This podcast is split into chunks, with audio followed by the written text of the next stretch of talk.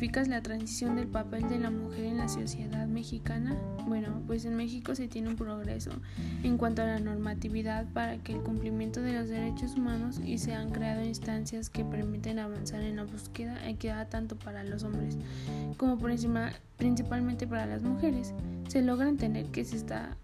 ante un avance en la conciencia sobre la no discriminación ni equidad de género. Sin embargo, no se puede afirmar que se tenga una transformación de la conducta cotidiana.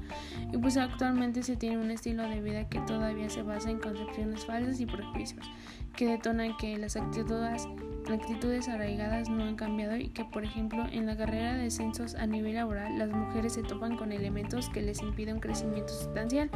Y pues también entiendo que ser mujer hoy es un orgullo, que pues por todas aquellas mujeres que abrieron camino hacia una sociedad más justa. ¿Qué es el empoderamiento? Es el proceso por el cual las mujeres en un contexto en el que están en desventaja por las barreras estructurales de género, adquieren o refuerzan sus capacidades, estrategias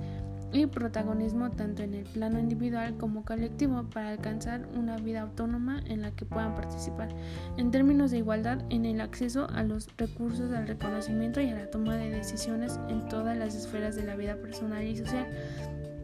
el empoderamiento de las mujeres es tanto un proceso individual y colectivo,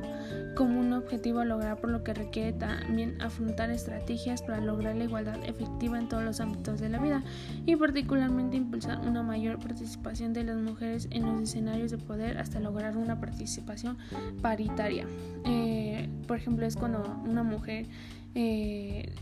pues sí, ¿no? Puede ser eh, jefa de una empresa o en el mundo laboral puede ser mm, algo más que jefa, subjefa o, o, puede este, tener un papel muy alto en, una, en un ámbito laboral o empresarial. Mm, ¿Cuáles crees que son los principales obstáculos para las mujeres en México? Bueno, yo digo que en México ahorita es la brecha salarial, la carga de desproporcionada de trabajo doméstico y no remunerado que recae principalmente en mujeres y niñas, la violencia laboral, el matrimonio infantil, el acoso y hostigamiento sexual, los estereotipos de género, las leyes, mm, los usos costumbres y discriminatorios contra las niñas, las mujeres adultas, con los adultos mayores, las mujeres adultas mayores, la violencia en la familia. Mm, mm, eh, bueno, son solamente algunos de los obstáculos que les impiden a las mujeres, niñas, adolescentes, adultos mayores vivir a una pues una vida libre de violencia y disfrutar sus derechos en condiciones de igualdad. Mm, también creo que los prejuicios eh, se debe de acabar eso porque pues siento que hoy en día hay más pues no sé, o sea, siento que la mentalidad de antes a la de hoy ya no es la misma y hoy es cuando más piden más libertad las mujeres y siento que los prejuicios deben de terminar para que haya pues sí, ¿no? más igualdad entre nosotros,